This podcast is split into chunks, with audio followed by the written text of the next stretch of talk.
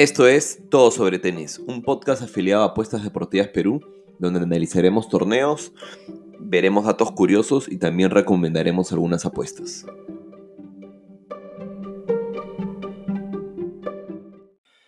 Hola, ¿qué tal familia? ¿Cómo están? Estamos de nuevo en un nuevo capítulo de Todo sobre Tenis. Eh, es miércoles 22 de enero, 11 de la noche.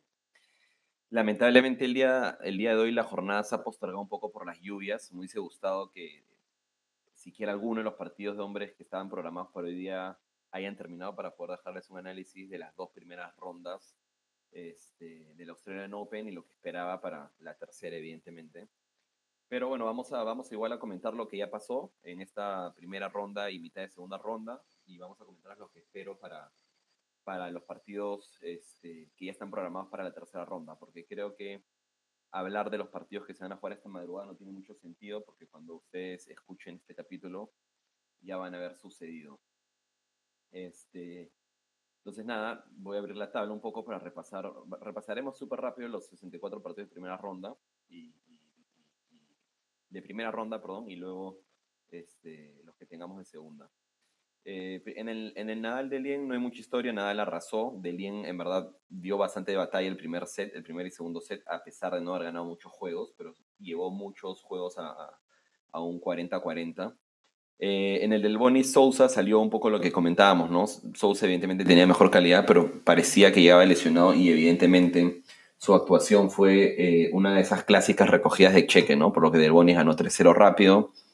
El Gohowicz eh, Eubanks ese sí no lo comentamos a mucho detalle. Bueno, ganó Gojo X31, no lo he podido ver.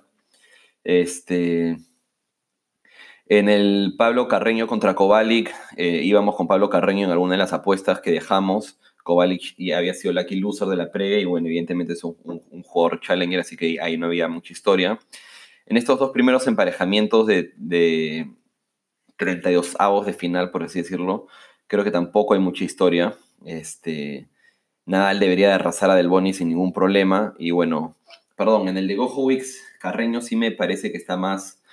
Eh, las cuotas a favor de Carreño creo que son irrisorias, creo que está como en 1.20.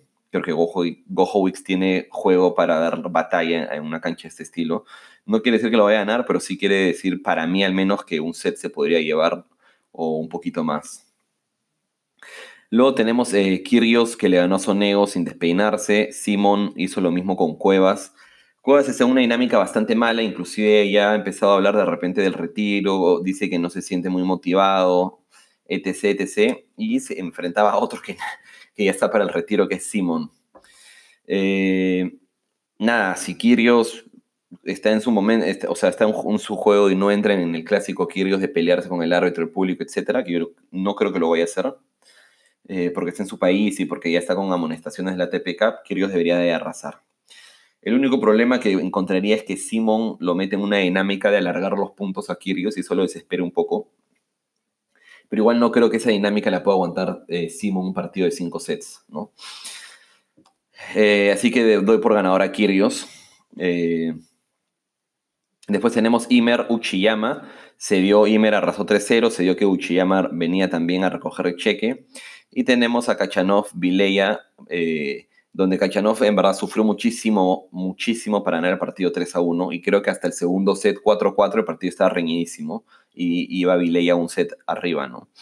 Eh, este partido de Imer Kachanov no llevado nada en juego. Evidentemente, Kachanov es el favorito de las casas de apuestas. Pero me parece que no vale la pena arriesgar, dado el nivel mostrado por Kachanov en el partido pasado.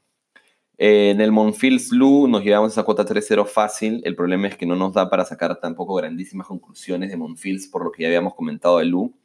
Y la que sí fue una de las sorpresas, creo, más grandes de la jornada, en la que se han ido varios canadienses, es eh, Karlovic le ganó a Pospisil. Karlovic se ha convertido en el jugador mayor de 40 años, el primer jugador mayor de 40 años en ganar un partido de Grand Slam en el Australian Open, que me parece que es una gesta increíble. No pude ver el partido, pero sí me comentaron que Pospisil estuvo terrible, botando todo fuera, y que Karlovic al saque estuvo como en sus mejores épocas. Lo cual igual me cuesta creer que pueda mantener, por lo cual hemos ido con Monfils en esta segunda ronda. Eh, después tenemos a Beden que le ganó a Duckworth eh, en un partido 3 a 2 bastante complicado, ¿no? Me parece que este, lo empezó ganando Beden, pero se lo voltearon 2 a 1 y ahí se tuvo que ir hasta el quinto set. No he visto el partido, pero Beden es un jugador promedio, siempre se complica a, quinto set y se enfrenta a un Gulbis que hizo otra de las, de las, de las sorpresas de la primera jornada, ganándole al canadiense Ojar Aliasim canadiense que es súper joven y que despegó el año pasado eh, colocándolo en el puesto como 22, 25, pero que ha hecho un final de año bastante, pero bastante pobre, por lo cual eh, no recomendamos nada a favor de Ojar Eliasim en el en el privado, no en el privado, pero ni siquiera, pero según yo hice una apuesta personal que era el, el más 3.5 sets porque pensé que Gulbis daría batalla, no me imaginé que lo ganaría todavía. Y en este Gulbis de Den que se está jugando actualmente va 5-5, primer set. Eh, también hemos llegado a la apuesta de más de 3.5 sets. Me parece que es un partido eh, que va a ser reñido y con dos jugadores que alternan buenos como malos momentos durante el partido. ¿no? Gulbis, ya hemos hablado de él, es un jugador al estilo de Per o de Fognini de full calidad, pero que ya está también de salida. Este, está ya por el puesto 200 y más, no le interesa mucho el tema, pero que igual tiene la calidad como para venir y hacer un buen, un buen resultado de vez en cuando, ¿no? Eh, Después tenemos a Fritz contra No entramos en nada también porque no confiamos mucho en Fritz, pero lo ganó 3-0 fácil. Y tenemos a Anderson contra Ivashka, que Anderson, bueno, era el favorito, no fuimos con él, pero eh, estaba casi eliminado Anderson. Perdía, me parece que 4 2 en el cuarto set y iba a ser ya el definitivo y logró darle vuelta de forma milagrosa y se lo llevó eh, ya en el super tiebreak 10 a 8, o sea, súper, súper, súper reñido este, contra un Ivashka que dijeron que estuvo en un gran nivel. Entonces, este partido, Fritz Anderson, mm, no hemos entrado, ¿no? Porque Anderson, el, el, cansancio le podría jugar en contra a un jugador que recién sale de lesión. Este, mientras que Fritz creo que no da para sacar conclusiones de ese primer partido, ¿no? Después tenemos un Bolt contra Ramos. Bolt ganó 3-0. Es un australiano que le encanta ese tipo de partidos hacia muerte. El año pasado también ganó un par de rondas acá, donde mencioné que le había ganado a Simon y nos hizo perder la apuesta. Y que le ganó a base de, obviamente, eh, tener más resistencia física que el rival, ¿no? Y que me parece que ahora ha sido lo mismo. Empezó Bolt ganando el primer set, Ramos lo volteó 2 a 1 y luego ya se hundió Ramos y Bolt pudo ganar los 6-1, 6-4 en los últimos sets, ¿no? Ahorita se está enfrentando a Tiem Tiem ya se llevó el primer set, nosotros llevamos la apuesta de Tiem, obviamente, este, no debería haber ningún problema eh, ni ninguna complicación para Tiem realmente en este partido. Es un mero trámite. Tenemos Medvedev, Tiafo, dicen que Tiafo, no lo vi ese partido, dicen que Tiafo rindió un muy buen nivel, va a perder una gran cantidad de puntos porque el año pasado llegó a cuartos de final. Eh, y bueno, Medvedev está agarrando viada, ahorita está jugando Medvedev contra Pedro Martínez y el partido ya va 2-0 eh, en sets y Medvedev está ya con quiebra arriba en el tercero. Entonces, realmente nada, nada que decir tampoco ahí. Medvedev este, se enfrentaría al ganador de Munar contra Popirin. Munar le ganó a este wildcard francés Gastón. Eh, esta, esta apuesta, yo, yo llevaba una apuesta también la personal, eh, en el que fui, quise meterle al más 3.5 sets, pero decidí ir con el más juegos de Gastón y, y terminé perdiendo. Este, ya habíamos hablado que Munar había sido creo que el más lechero de todos al, tener que jugar contra este, contra este jugador Gastón, pero queríamos que Gastón pudiera poder dar batalla, ¿no? Y se enfrenta a Popperin que le ganó a Songa, ¿no? Songa empezó ganando el primer set y luego Popperin lo volteó 2 a 1 y Songa se retiró. Songa ya venía con problemas de Doha y realmente también Songa es otro de los grandes jugadores del circuito que ya está empezando a hablar eh, del retiro. No creo que porque él quiera, sino más porque su cuerpo lo está obligando, ¿no? Hemos ido con Popirin esta victoria y tendríamos entonces unos 16 de final entre Popirin y Medvedev. Eh, después tenemos el Isner Monteiro. Ahí llevamos una apuesta al, más 5.5, el más 10.5 juegos en el primer set. O sea que el primer set acaba 7-5, 7-6. Y, y, fue efectivamente así. Lo ganó Monteiro en un tiebreak. Y fue un partido a cuatro tiebreaks. Este, lamentable por Isner, que sigue siendo sólido su servicio, pero que al resto está cada vez pero más mediocre, ¿no? Eh, y Isner se enfrenta a Tabilo, chileno de nivel Challenger también, que fue otro de los sorteados porque se enfrentó en primera ronda a Galán, un jugador de su mismo nivel, nivel Challenger, que ya habían pasado la fase previa también. Entonces uno de los dos eh, iba a tener mejor resultado de su carrera a, llegando a una segunda ronda de Grand Slam. Y felicitaciones por el chileno. Eh, estamos llevando una apuesta eh, handicap a favor del chileno porque la pista en se acomoda que si tienes un buen saque puedes, puedes combatir el partido. Y creemos que, claro, lo va a ganar Isner, pero no lo va a ganar tan sobrado como la cota de 1.10, 1.11 que están dando por él, ¿no? Luego tenemos a Sepi contra Kepmanovic. Advertimos, acá no entrar con Kepmanovic, advertimos que Sepi había estado bastante bien en sus presentaciones pasadas. Eh, aparte de que esta gira, asiática, eh, perdón, esta gira australiana es una de las que mejor se le da a Sepi, que es un veterano del circuito, que se enfrenta a Babrinka, que le ganó a Dusumhur 3 a 1, en un partido también bastante, bastante luchado. Este, eh, donde Babrinka ganó y consiguió la mínima diferencia.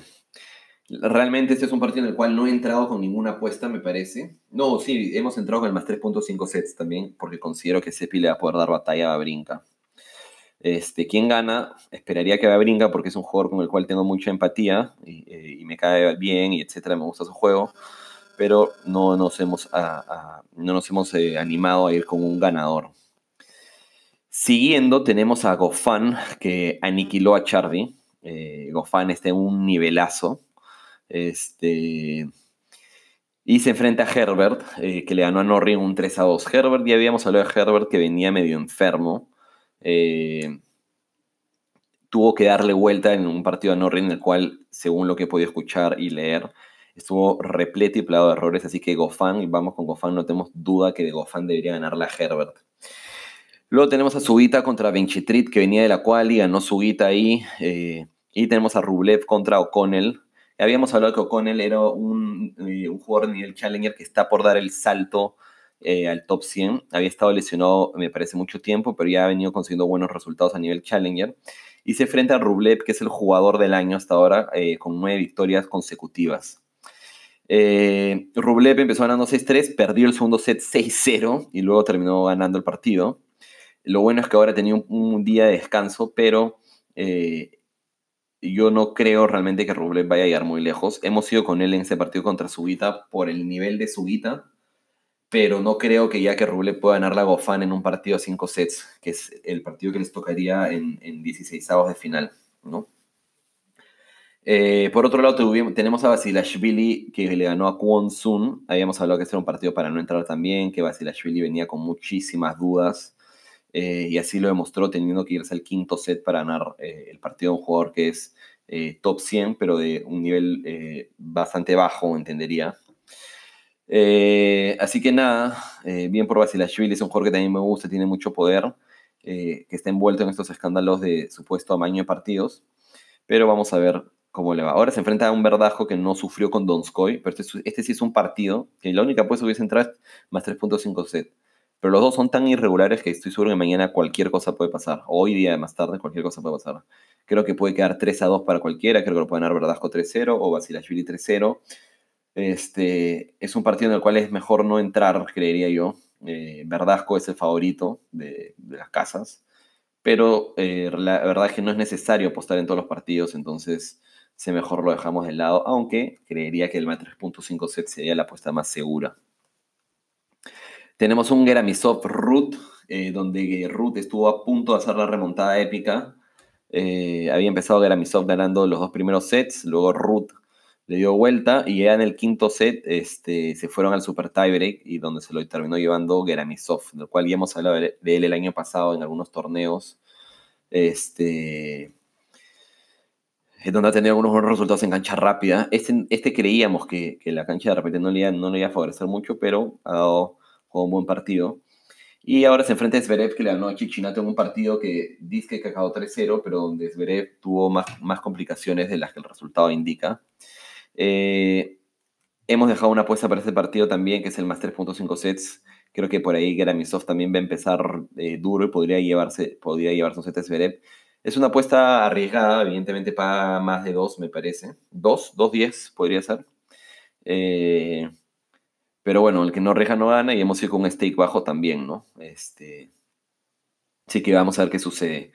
El highlight o la anécdota es lo que Esberev dijo, ¿no? Esberev dijo que si ganaba el campeonato iba a donar, por cada partido que ganara iba a donar 10 mil dólares y si ganaba el campeonato iba a donar el premio entero para los incendios de Australia, lo cual, claro, es muy bonito que lo haya dicho, pero que realmente creo que tiene opciones casi nulas de lograr eh, semejante hazaña.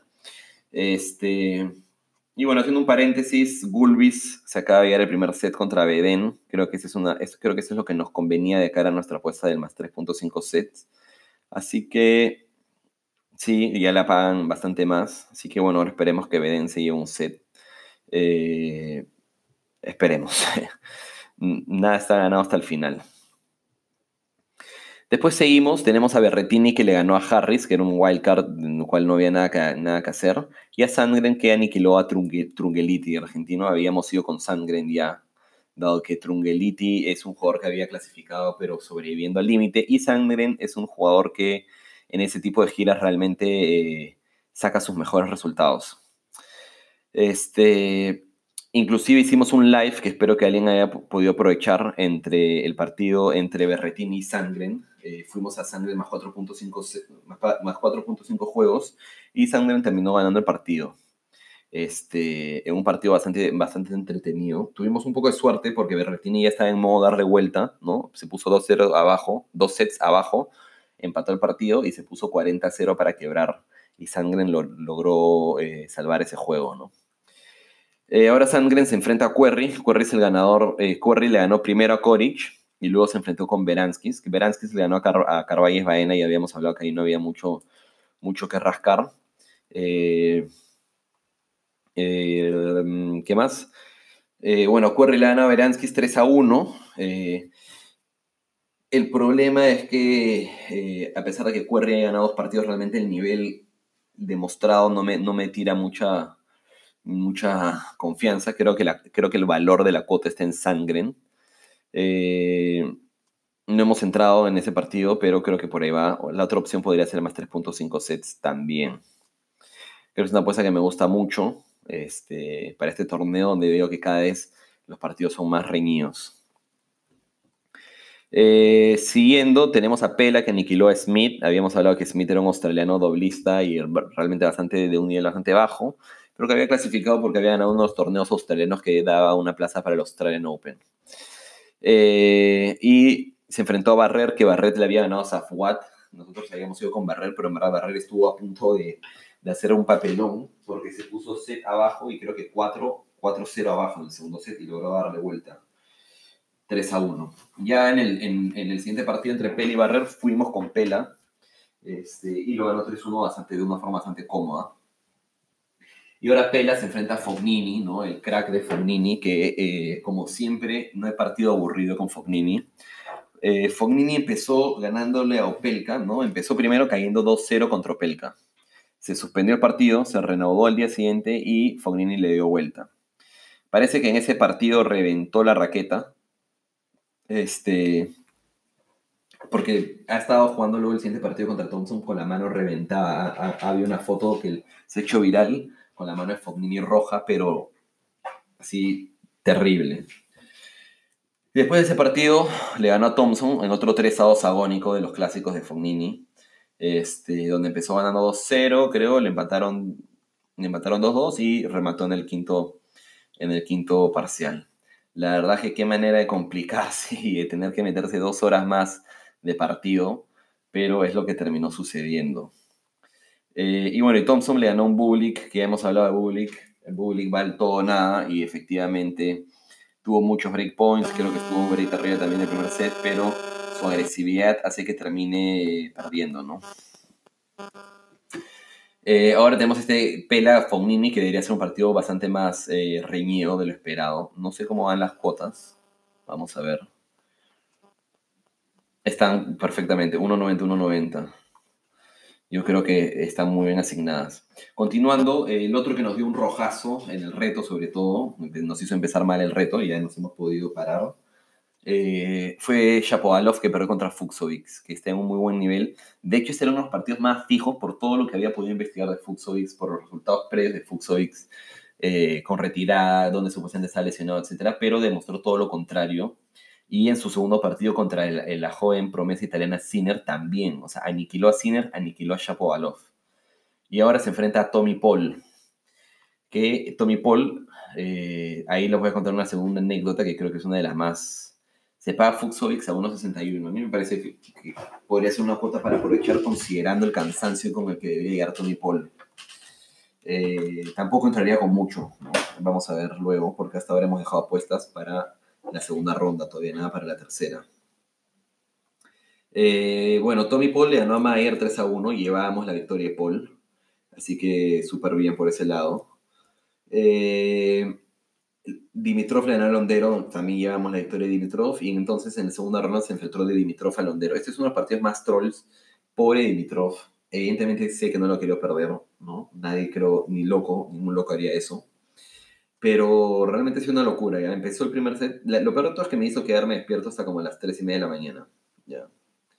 Eh, y creo que es una anécdota que vale la pena contar. Eh, porque evidentemente, o sea, también cometo errores. Eh, y uno de los errores que cometí fue, hicimos el live de Sangren más 4.5 juegos y decidí agregar a Dimitrov, que había empezado el primer set con algunas posibilidades de break, ¿no? Y bueno, nada, dije entre Tommy Paul y Dimitrov. Tommy Paul sé que está saliendo adelante, pero Dimitrov es un buen jugador, tiene más experiencia, el otro día un poco más cansado, etc. Bueno, perdió Dimitrov el primer set en la única bola de break que consiguió. En el segundo set se puso 4-0 arriba en el tiebreak. Eh, lo perdió, se puso, ya estaba dos sets abajo. El tercer set pudo llevárselo. El cuarto set estuvo arriba varias veces tuvo varios breakpoints que no aprovechó. Y luego en el tiebreak por fin pudo llevárselo. Y en el quinto set se puso break arriba rápidamente y luego con su saque toda la net, doble falta, etc. Tommy Paul recupera el break. Luego más adelante, se, luego más adelante vuelve a quebrar y se pone 3 a 2, me parece. Saca 4 a 2. Eh, me parece que haya llegado a estar 5-2 el partido. No, 5-3 el partido. Tommy Paul 5-4. Eh, y cuando sacaba Dimitrov para eh, ganar el partido se pone 30-0 y le quiebra. Lo peor de todo, es que saben qué fue? Que me he quedado dormido cuando quiebra eh, en ese 3-2, me parece. cuando hace ese segundo quiebre, me quedé dormido este, y no pude cerrar la apuesta, que estoy seguro que ya la dan por pagada enterísima. Y me he levantado cuando ya iba 6 6. He visto lo que había pasado este, y simplemente no lo podía creer. Eh, y bueno, he terminado perdiendo esa apuesta que en verdad era, o sea, 99% ya pagada, ¿no? Eh, pero esas son las cosas que pasan a veces. Era la hora, evidentemente, súper tarde. Pero, pero bueno, nada, pobre Dimitrov, pobre mi billetera. No, no, sé si no, pobre no, porque en verdad estamos eh, súper positivos este Australian Open. es una anécdota que pasa, pero sí, realmente no sé, me da, o sea, me da un poco de pena, ¿no? imagínense batallar tanto, ¿no? Cuatro horas de partido, puta, haber, estado casi al borde de la eliminación o de fallar, etcétera, y luego haber estado tan cerca, ¿no? Es una frustración realmente enorme, creería. Pero bueno, continuando con eso, ahora tenemos un Fuxovics Paul, creería que voy a ir con Fuxovics. Luego tenemos un Hurkax contra Novak, Hurkax lo ganó al límite, también dándole vuelta. Eh, también venía muy agotado del torneo previo de Oakland, me parece. Este, se puso 2-0 abajo, le dio vuelta 3-2 contra Novak. Eh, y, y Milman hizo lo propio con Humbert, le ganó a Humbert que venía de campeón de Oakland. ¿no? Son esas cosas que ya ustedes se van dando cuenta, ¿no? A veces hay jugadores que prefieren arreglar todo en los torneitos previos al Grand Slam porque es ahí donde tienen más chances de hacer puntos que luego en un Grand Slam, ¿no? Y luego Milman Hurkax, era buena la apuesta de Milman, no me atreví, se lo llevó 3-0.